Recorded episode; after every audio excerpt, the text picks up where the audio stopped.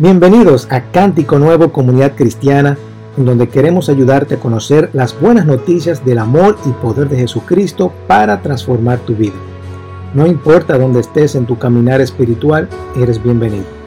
Si tienes alguna pregunta sobre quiénes somos o lo que escuchas, puedes visitar cánticonuevord.org y allí encontrarás la información necesaria para comunicarte con nosotros. De verdad que nos encantaría escucharte. Ahora, espero que estas palabras sean de bendición para tu vida.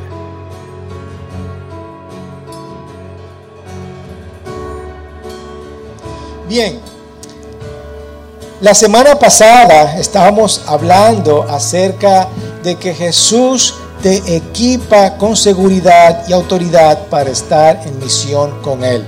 Hermanos, Dios tiene planes grandes. Dios tiene planes más grandes y mejores planes para cada uno de nosotros. Y estábamos hablando que la semana pasada que el Señor te empodera. Estamos hablando de esas palabritas que son un poquito raras, pero que son eh, que nos animan a nosotros continuar con lo que el Señor quiere para cada uno de nosotros. Ayer, la semana pasada hablamos de estar empoderado. El Señor nos empodera. ¿Qué significa eso? Precisamente eso que acabo de decir. El Señor te equipa. El Señor se le presentó a estos discípulos que estaban temorosos, tenían miedo y estaban encerrados en un cuarto por miedo de ser atrapados. Y el Señor te dice, mira, ten paz, ten paz. Y luego le dice, yo te envío, así como el Padre me ha enviado a mí, yo te envío, ahora tú ve tu trabajo. Él te equipa, te da la seguridad, para ser enviado y estar en misión con Él. Y nos da la autoridad, nos da la autoridad. Él dice, aquí está el Espíritu Santo. El Espíritu Santo es quien te ayuda. Y estas personas que estaban con temor, estaban inseguras, salieron de, ese cuarto encerrado a predicar el Evangelio. Y podemos ver lo que todo un imperio romano que perseguía a los cristianos, ahora un, todo un gobierno, ¿verdad? Todo un imperio que se convirtió al cristianismo. Así que Jesús te equipa con seguridad y autoridad para estar en misión con Él. Hoy vamos a hablar de otra palabra que nosotros, que por lo general se escucha dentro del ámbito religioso, y es la palabra redención, redención. De hecho, hubo una canción, la primera canción, vimos esa palabra ahí, no sé si se dieron cuenta, redención, que significa asegurar la liberación o recuperación de una persona mediante el pago de un precio. Eso es lo que es redención. Significa asegurar la liberación o recuperación de personas o cosas mediante el pago de un precio. Eso tiene otro nombre. ¿Cómo se le llama eso? Un rescate. Un rescate. Estamos rescatados, rescatados. Así que eso, esa es la palabra que vamos a ver en el día de hoy. Rescatado o redención. ¿Qué significa eso? Hoy yo voy a hacer un poquito de trampa. En vez de yo predicarle la palabra, voy a dejar que otra persona lo haga o mejor dicho, un video para que sea más entretenido. Vamos a ver el libro de Levíticos, pero en vez de yo, eh, de escucharme a mí y yo explicarle el libro de, Levíticos, que es, que es un poquito aburrido, vamos a hacerlo diferente, vamos a hacerlo a través de un video. Así que presten atención al video, que ese va a ser como la sustancia de la palabra de Dios en el día de hoy. El libro de Levítico es el tercer libro de la Biblia y se desarrolla justo después de la liberación de los israelitas de su esclavitud, cuando Dios los llevó al pie del monte Sinaí y los invitó a una relación de pacto. Ahora ellos rápidamente se habían revelado y quebrantado ese pacto. Y Dios quería que su gloriosa presencia viniera y viviera justo en medio de Israel mediante su tabernáculo. Pero el pecado de Israel ha dañado la relación. Así que al final del libro anterior, Éxodo, Moisés, como representante de Israel, no podía siquiera entrar a la presencia de Dios en la tienda. El libro de Levítico inicia recordándonos este problema fundamental. Dice, el Señor llamó a Moisés desde la tienda. Así que la pregunta es, ¿cómo puede Israel en su condición de pecado y egoísmo ser reconciliado con este Dios santo? De eso se trata este libro, sobre cómo Dios, en su gracia, está proveyendo un camino para que un pueblo pecaminoso y corrupto pueda vivir en su santa presencia.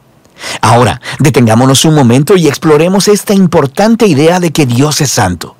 Este concepto es fundamental para entender este libro. La palabra santo significa estar apartado o ser único. Y en la Biblia, Dios está apartado de todas las cosas por su rol único, como creador de todo, como el autor de la vida misma. Así que si Dios es santo, entonces el espacio alrededor de Dios también es santo. Está lleno de su bondad, vida, pureza y justicia. Así que si Israel, injusto y pecaminoso, quiere vivir en la presencia santa de Dios, ellos también deben volverse santos. Su pecado debe ser enfrentado y por eso tenemos el libro de Levítico.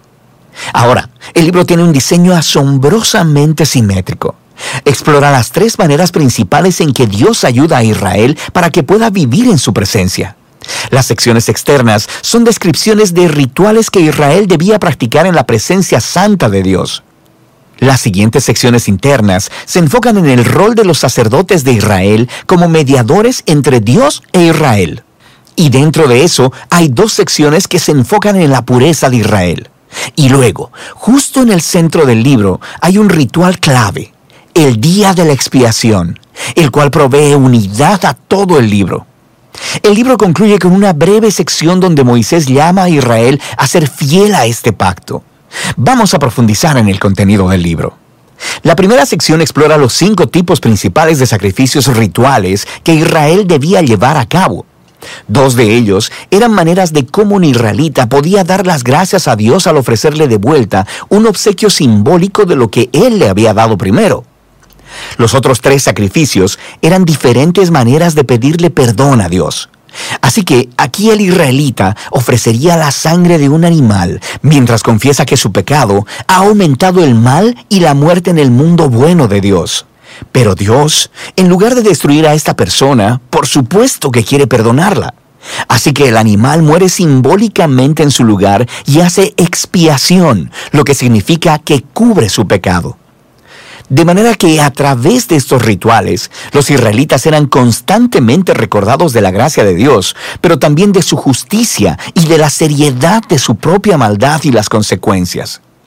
El segundo grupo de rituales establecen las siete fiestas anuales de Israel, y cada una de ellas cuenta una parte diferente de la historia sobre la manera en que Dios los redimió de la esclavitud en Egipto y los llevó a través del desierto hacia la tierra prometida. Y al celebrar estas fiestas de manera regular, Israel recordaría quién era y quién era Dios para ellos. Ahora, la sección sobre los sacerdotes de Israel. Aquí tienes a Aarón y a sus hijos, consagrados para entrar a la presencia de Dios en representación de Israel. Y luego, en esta sección correspondiente, encontramos los requisitos para ser sacerdotes. Los sacerdotes eran llamados a tener el nivel más alto de integridad moral y de santidad ritual, porque ellos representaban al pueblo delante de Dios, pero también representaban a Dios delante del pueblo descubrimos por qué la santidad de los sacerdotes importa tanto en esta primera sección, justo después de que la familia de Aarón fuera consagrada. Dos de sus hijos entran como sin nada a la presencia de Dios y flagrantemente violan las reglas, así que son aniquilados al instante por la santidad de Dios. Es un inquietante recordatorio de la paradoja de vivir en la presencia de un Dios santo porque Él es pura bondad, pero se vuelve peligrosa para aquellos que se rebelan e insultan su santidad. Así que es importante que los sacerdotes de Israel sean santos y también que todo el pueblo de Israel se santifique. Sobre esto es que tratan las siguientes secciones internas. Los capítulos del 11 al 15 tratan de la pureza ritual requerida de todos los israelitas, y los capítulos del 18 al 20 tratan de la pureza moral del pueblo. Estos conceptos son lo que está por debajo de todo este lenguaje sobre pureza e impureza. Debido a que Dios es santo y apartado, los israelitas deben estar en santidad cuando entran a su presencia. Esto se conocía como estar limpio o puro. La presencia de Dios estaba excluida para todo aquel que no estuviera en una condición de santidad. No estar en santidad se le conocía como estar inmundo o impuro. Ahora, un israelita podía volverse impuro de unas cuantas maneras. Por ejemplo, al tener contacto con fluidos corporales reproductivos, al tener una enfermedad de la piel, al tocar moho u hongos o al tocar un cadáver. Para los israelitas, todos estos elementos estaban asociados con la mortalidad, con la pérdida de vida, lo que nos lleva al simbolismo central de estas instrucciones. Te vuelves impuro cuando te contaminas al tocar la muerte, por así decirlo. Y la muerte es lo opuesto a la santidad de Dios, porque Dios en esencia es vida. Esto es clave. Simplemente ser impuro no era pecaminoso o malo. Tocar esta clase de cosas era algo normal de la vida diaria, y la impureza era un estado temporal. Duraba una o dos semanas y luego se eliminaba. Lo que estaba mal o era pecaminoso era entrar en la presencia de Dios llevando estos símbolos de muerte e impureza sobre mi cuerpo. No hagas eso. Ahora, la última forma de volverte impuro era al comer ciertos animales, y las leyes de comida kosher se encuentran justo aquí en esta sección. Han existido muchas teorías sobre por qué ciertos animales se consideraban impuros y prohibidos, para promover la higiene o para evitar tabús culturales. El texto simplemente no es explícito, pero la idea básica de todos estos capítulos es muy clara. Todos funcionan juntos como un grupo de símbolos culturales que le recuerdan a Israel que la santidad de Dios debe abarcar todas las áreas de sus vidas. La sección correspondiente de aquí en adelante trata de la pureza moral de Israel. Los israelitas eran llamados a vivir en forma diferente a los cananeos. Debían cuidar del pobre en lugar de ignorarlo. Debían tener un alto nivel de integridad sexual y debían promover la justicia a través de toda su tierra. Ahora, aquí en el centro del libro nos encontramos con una larga descripción de una de las fiestas anuales de Israel, el Día de la Expiación. Probablemente, no todo pecado y rebelión de los israelitas sería cubierto a través de los sacrificios individuales. Así que una vez al año, el sumo sacerdote tomaría dos machos cabríos, uno de ellos sería ofrenda de purificación para expiar los pecados del pueblo, y el otro se llamaba el macho cabrío expiatorio. El sacerdote confesaría los pecados de Israel y simbólicamente pondría su mano sobre este macho cabrío y luego sería enviado al desierto.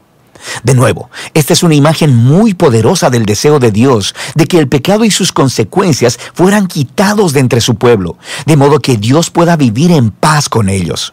El libro concluye con Moisés llamando a Israel a ser fiel a todos los términos del pacto, y él describe las bendiciones de paz y abundancia que vendrán como resultado de Israel obedecer todas estas leyes. Él también les advierte que si son infieles y deshonran la santidad de Dios, resultará en desastre y eventualmente en exilio de la tierra prometida a Abraham. Ahora, si quieres ver cómo Levítico encaja con la gran narrativa, es útil mirar la primera oración del siguiente libro de la Biblia, Números. Comienza diciendo que Dios le habló a Moisés en la tienda. Así que podemos ver que Moisés ahora es capaz de entrar a la presencia de Dios en nombre de Israel. El libro de Levítico funcionó. Así que a pesar del fracaso de Israel, Dios proveyó una manera para que sus pecados fueran cubiertos, para que Dios pudiera vivir en paz en medio de personas pecadoras. Y de eso se trata. ¿eh? El... Fíjense, la humanidad está presa y atada por una enfermedad que lleva a la muerte. Una muerte eterna. Y esta enfermedad se llama ¿cómo? El pecado. Y el problema es que el pecado te separa de Dios y obviamente de las personas. ¿Cómo ser libre y sano de esta terrible enfermedad puedes restaurar una relación con tu Creador y vivir nuevamente en su presencia? Eso es lo que vamos a ver en el día de hoy. Y este proceso de ser amigo de Dios y volver a tener esta nueva relación es lo que nosotros llamamos redención o un rescate. Él ha pagado el rescate. Así que ¿cómo nosotros restauramos esta relación con Dios? Déjame decirte que Jesús te rescató del pecado para que puedas estar en relación con el Padre. Eso es lo que hace Jesús. Para eso vino Jesús, para pagar ese precio, un precio que nadie podía pagar. Así que cómo nosotros comenzamos a restaurar esta relación. Si yo siento, bueno, yo estoy fuera de esa relación con Dios. Ok, yo he aceptado al Señor, quizás o quizás no, espero que sí, pero quizás no tengo esa relación que yo quiero tener con, el, con, con mi Dios, con mi Creador. Así que, ¿cómo restauramos esa relación con Dios? Muy fácil. Vamos a ver algunas palabras, tres palabras en el día de hoy, o tres conceptos. Arrepentimiento. ¿Qué es el arrepentimiento? Alejarse del pecado. El problema aquí es que el pecado nos separa de Dios, como nosotros vimos en el video. Hay una separación de Dios. No podemos entrar en la tienda, ¿verdad? En el caso de los israelitas. ¿Cómo buscamos relacionarnos nuevamente con Dios? Tenemos que arrepentirnos. Tenemos que arrepentirnos. Isaías 59 dice, Dios tiene poder para salvar y tiene buenos oídos para oír. Pero la maldad de ustedes los ha separado. Sus pecados han hecho que Dios se tape los oídos y no quiera escucharlos. Queremos que Dios nos escuche. Tenemos que revisar nuestros corazones, en cómo están nuestros corazones, ¿verdad que sí? Queremos que el Señor nos salve, queremos que el Señor nos escuche, escuche nuestras oraciones, pero ¿qué pasa? Estamos separados de Dios porque hay algo adentro, hay un pecado adentro. Y el Señor dice, no, no, no, no, no, ¿verdad? Ahora, lo que no es el arrepentimiento, vamos a, a poner bien claro lo que no es arrepentimiento. El arrepentimiento no se trata de cruzar un límite, ¿verdad? No se trata de cruzar un límite de que aquí está el pecado y yo estoy jugando un poquito con el pecado y, ay, ay, me crucé de la raya, ay. Y a cada rato nosotros hacemos eso, ¿verdad? A cada rato estamos jugando con esa idea de pecado y, ¿entro ahí o no entro ahí? No se trata de cruzar un límite. O a veces pensamos que el arrepentimiento tiene que ver con que, ay, me atraparon, entonces tengo que sufrir las consecuencias, la vergüenza, el dolor. Ejemplo, si una, si una persona eh, eh, es, atrapado en adulterio, bueno, como me atraparon, entonces me tengo que arrepentir. ¿Ok? Ahora tengo que sufrir consecuencias, tengo que sufrir la vergüenza, tengo que sufrir el dolor. Ah, bueno, como yo he robado, me atraparon robando, bueno, tengo que sufrir consecuencias. No se trata de, no se trata de enfrentar las consecuencias, no se cuenta de ser atrapado. Y tampoco se trata de sentimientos. Muchas veces cuando estamos regañando a nuestros hijos, queremos verle la lagrimita, ¿verdad? No se trata de sentimientos. Muchas veces confundimos, ah, porque estoy llorando, porque me siento mal con lo que hice, y uh, uh, uh, no se trata tampoco de eso. Aunque involucra un poquito de emoción dentro del proceso, es posible que involucre emoción, pero no se trata de sentimientos. También quiero ver el punto de vista de la sociedad. La sociedad dice, bueno, los humanos son buenos y si tiene un ambiente bien, si es criado bien, si tiene una buena educación, si son animados por buenas personas, entonces la gente va a ser buena. Eso es la filosofía, ¿verdad? Y la filosofía es hacer que la gente se sienta bien, experimentar con diferentes opciones de estilo de vida. Y todo está bien.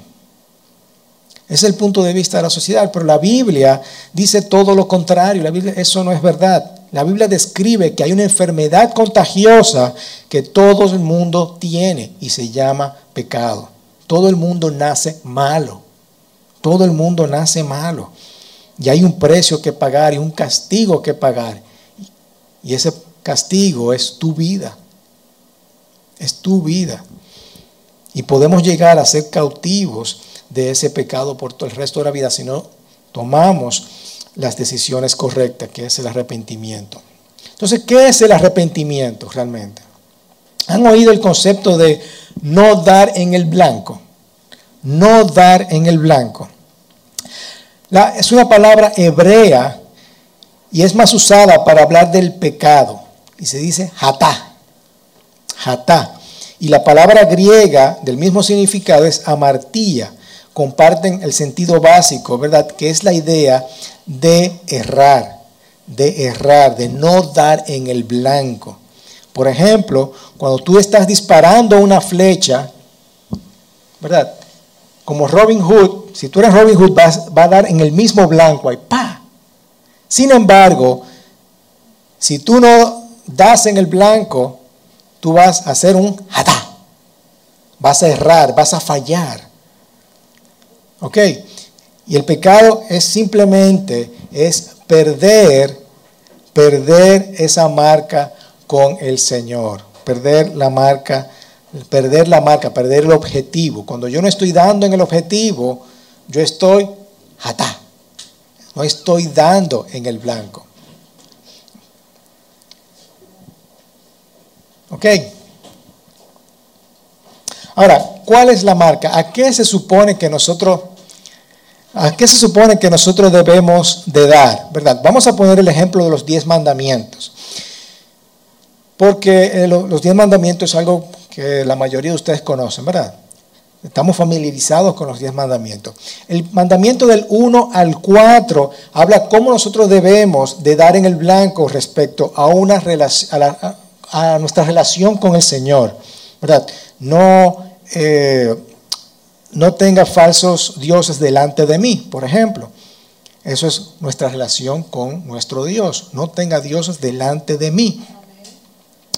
Eso es parte de los diez mandamientos. Eso, habla que si yo tengo otros dioses, si yo tengo otros ídolos, entonces yo estoy Estoy dando, no estoy dando en el blanco. Porque mi dar en el blanco es yo tener un solo Dios. Los capítulos del 6 al 10 habla de cómo debemos de dar en el blanco con respecto a las relaciones entre nosotros, entre los seres humanos. Cómo yo tengo que relacionarme con ellos. Entonces, si yo no trato a mi hermano con dignidad y amor, entonces estoy Cuando yo le hablo mal a mi esposa, cuando yo le hablo mal a mis hijos, cuando yo le hablo a otra persona de muy mal y no lo trato con dignidad y amor, entonces estoy fallando. ¿Ok? Si yo robo, yo le falto el respeto, le falto la dignidad, le falto el amor a otra persona. Si yo cometo adulterio, por ejemplo, yo le falto respeto a mi esposa. Eso es lo que significa no dar en el blanco. No se trata de cruzar el límite, no se trata de que me atrapen, no se trata de emociones, se trata de pegarle en el blanco. Se trata de pegarle en el blanco. Tengo que dar en el blanco, siempre. Ese es mi objetivo. ¿Ok? Así que el arrepentimiento, ¿qué es? Es simplemente ir en otra dirección. Si yo, si yo en mi vida estoy dándole para acá, ¿eh? estoy fallando, tengo que redireccionar esa puntería. Tengo que dar en el blanco, dar en el blanco, hacer lo que Dios me ha dicho que tengo que hacer. Entonces, si el arrepentimiento es eso, tengo que cambiar de dirección para apuntar a la dirección correcta. Amar a Dios y tratar a las personas con amor y dignidad. Y si no estoy haciendo eso, me tengo que arrepentir. Tengo que cambiar de dirección. Yo tengo que ir a donde dice que el Señor me ha dicho que vaya. Lo segundo es un rescate que cubre la deuda. Un rescate que cubre la deuda. ¿Puedes imaginar a alguien o a una persona que nunca haya pecado? Nadie, ¿verdad que no? Solamente Jesucristo logró eso. Y déjame decirte que todos nosotros vamos a pecar al final del día. Todos nosotros vamos a fallar. De algún modo u otro vamos a fallar, pero Jesucristo vino al mundo sin fallar y nunca falló. Siempre, siempre pudo honrar a su Padre y tratar a los demás con dignidad y con amor. Jesús pagó esa deuda con el fin de rescatarnos, rescatarnos, rescatarnos de, de la muerte eterna. Dice Primera de Pedro primero 18 al 19, ustedes saben que no fueron redimidos, ahí está nuestra palabrita, de su vana manera de vivir, heredada de sus padres con cosas perecederas como oro y plata. El rescate no se hizo con dinero. Como nosotros acostumbramos a escuchar el rescate, ¿verdad? Vamos a rescatar, ¿qué necesita? Ah, dame un millón de dólares para soltarte al hijo, ¿verdad? No fue con oro y plata, fue con qué? Con la sangre preciosa de un cordero sin tacha y sin mancha, la sangre de Cristo. ¿Eh? Y lo vimos muy bien explicado ahí en el video. Él nos rescató de esta manera vieja de vivir Y en 1 de Pedro 2 dice, el mismo, él mismo llevó nuestros pecados en su cuerpo sobre la cruz, a fin de que muramos al pecado y vivamos a la justicia, porque, porque por sus heridas fueron sanadas. Cristo fue herido para que ustedes y cada uno de ustedes seamos sanos. Así que eso es un rescate que cubre la deuda. Jesús cargó con nuestros pecados en la cruz. Y el sacerdote comienza a curar ese pecado, como vimos en el video. Le pone la mano y toda esa carga, todo ese pecado que, la gente ha ido hacia donde él, le pone la mano a ese a esa ovejita, ¿verdad? Y la manda, la manda al desierto, que se, que se aleje, que se aleje, que se vaya, que se vaya. Y Jesús cargó de la misma forma, pero con una muerte brutal en la cruz, una muerte que nadie quiere para sus vidas, ¿verdad que no? Pero ya Jesús la pagó por ti y por mí. El pecado que tú tenías que pagar, Jesús ya lo pagó en la cruz. Ustedes se imaginan que nosotros tengamos que llevar una ovejita todos los días para llevar el pecado. Gracias a Dios ya Jesús lo ha hecho para cada uno de nosotros. Lo interesante es que cada vez que nosotros pecamos, hay una atadura, hay una atadura que nos hace fallar. Hay algo que nos jala, que nos mantiene cautivo. Y ahí es donde viene la tercera parte, que es la pureza, la purificación. Como hablaba del libro de Levíticos, había una sección que hablaba acerca de la pureza. Dice en Romanos, ¿a quién Dios exhibió públicamente como propiación, propiación, propiación es morir por tomar el lugar de nosotros, ¿verdad? Morir por nosotros, ese sacrificio de propiciatorio es un acto de dos partes que involucra la ira de la persona ofendida y se reconcilia con ella. ¿Cómo? Por su sangre, a través de qué? De la fe como demostración de su justicia. Ya no tenemos que hacer absolutamente nada para ganarnos eso. Ya no tenemos que hacer absolutamente nada, no tenemos que llevar un, macho, no tenemos que llevar una ofrenda, simplemente creer en nuestro Dios Padre Todopoderoso. Dios pasó por alto, pasó por alto, ya Él se olvidó de, esa, de eso, ¿verdad? Por los pecados cometidos anteriormente para demostrar en este tiempo su justicia a fin de que sea justo y sea que la justicia a él tiene fe en Jesús, que justifica. Por eso es eso es la purificación, que a través de su muerte Jesús nos limpia y además da una forma de romper el pecado ya ese poder, ya ese pecado no tiene poder sobre nosotros. Ya nosotros podemos decir, eso que me ataba, eso que me decía, yo quiero más de eso. Ya el Señor nos dice, ya tú eres libre de eso. Ya tú eres libre de eso. Esa es una solución a esa toxicidad del pecado que hay dentro de nosotros. Y Jesús puede sanarme de esa compulsión, ¿verdad? De nosotros poder, de querer pecar. Y uno lo va viendo a medida que va creciendo en el Señor. Hay muchas cosas en mi vida que yo quería, que, me, que, eran pecaminosas, que yo que deseaba. Y el Señor lo ha ido. Ya tú no necesitas eso, mi hermano. Ya tú no necesitas eso. Uno va aprendiendo. Y déjame decirte que, que yo sé cómo funciona, ¿verdad? Sabemos cómo funciona, porque vamos a pecar al final del día y van a venir esos dardos y diciéndote, mira, fallaste otra vez, mira, ya tú no eres digno. ya tú no eres, ya tú no puedes recibir el amor de Dios. Pero yo puedo decir, ah, ah, ah, yo estoy rescatado. Yo he sido redimido. Cristo absorbió todo lo que yo he hecho por mí. Es verdad que yo fallé en este momento, pero voy a redireccionarme y voy a apuntar hacia donde tengo que apuntar. Me arrepiento y comienzo a dar nuevamente en el blanco, con buena puntería.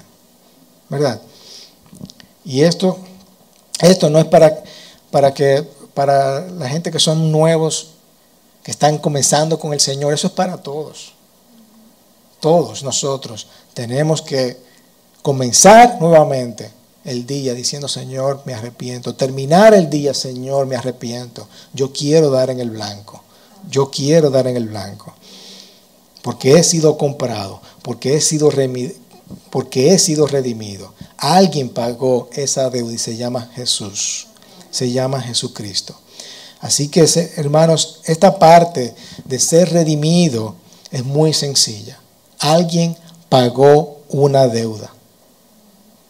Ya yo no tengo que hacer absolutamente nada por eso. Simplemente me tengo que arrepentir por medio de la fe en Jesucristo. Yo creo que es así porque Él pagó mi deuda, una deuda completa, no hay que hacer absolutamente nada, simplemente creer en Jesucristo y ser purificado. Ya el poder del pecado no vive en mí, no vive en mí. Amén, hermanos. Así que Jesús te rescató del pecado para que puedas estar en relación nuevamente con el Padre. De esa forma yo estoy en relación con el Padre. Que nadie se sienta que está alejado de Dios por el pecado. Yo puedo una vez cada día decir, Señor, me arrepiento. Me purifico nuevamente. Con ese entendimiento vamos a a hacer algunas preguntas de reflexión primeramente y luego vamos a tomar la Santa Cena. Te pregunto, ¿tienes fe en, quien, en aquel quien te limpia? Tú tienes fe en aquel quien te limpia. Realmente tú tienes fe. Tú crees que Él te purifica. Tú crees que Él te, te limpia de, de ese pecado. ¿Y cuál es mi comprensión del pecado? ¿Qué yo entiendo del pecado? Es importante que podamos reflexionar. ¿Qué es el pecado para ti? ¿Qué es el pecado para ti? Y lo hemos explicado, lo hemos explicado. Así que nosotros con ese entendimiento nosotros podemos decir, estoy viviendo como un seguidor de Jesús, perdonado, rescatado y purificado. Vamos a cerrar nuestros ojos, vamos a orar y vamos a prepararnos para recibir la Santa Cena. Padre, venimos a ti, delante de ti, Señor Jesús, humillados y arrepentidos, Señor, de, de haber pecado en esta mañana, en este día, ayer. Te pido, Señor, que tú me purifiques nuevamente, Padre Santo. Y si hay algo, Señor, que, que yo necesito dejar atrás, que todavía me está atando, Señor, en el nombre poderoso de Cristo Jesús, lo ato, Señor. Y declaro que ya ese pecado no tiene poder sobre mí. Te pido, Padre, para que nosotros podamos reunirnos nuevamente y podamos entrar nuevamente a ese trono de la gracia, Señor. Gracias, Padre, por perdonarme. Gracias, Señor, por haber tomado esa deuda tan grande, Señor, que fue pagada con, con sangre y con tu precioso cuerpo, Señor. Padre, te pedimos, Señor, que, que nosotros podamos venir a ti sin culpa, sin ninguna culpa, Señor, agradecidos por todas las cosas que tú has hecho por nosotros, Señor. Gracias, Padre, en el nombre poderoso de Cristo Jesús. Gracias, Señor.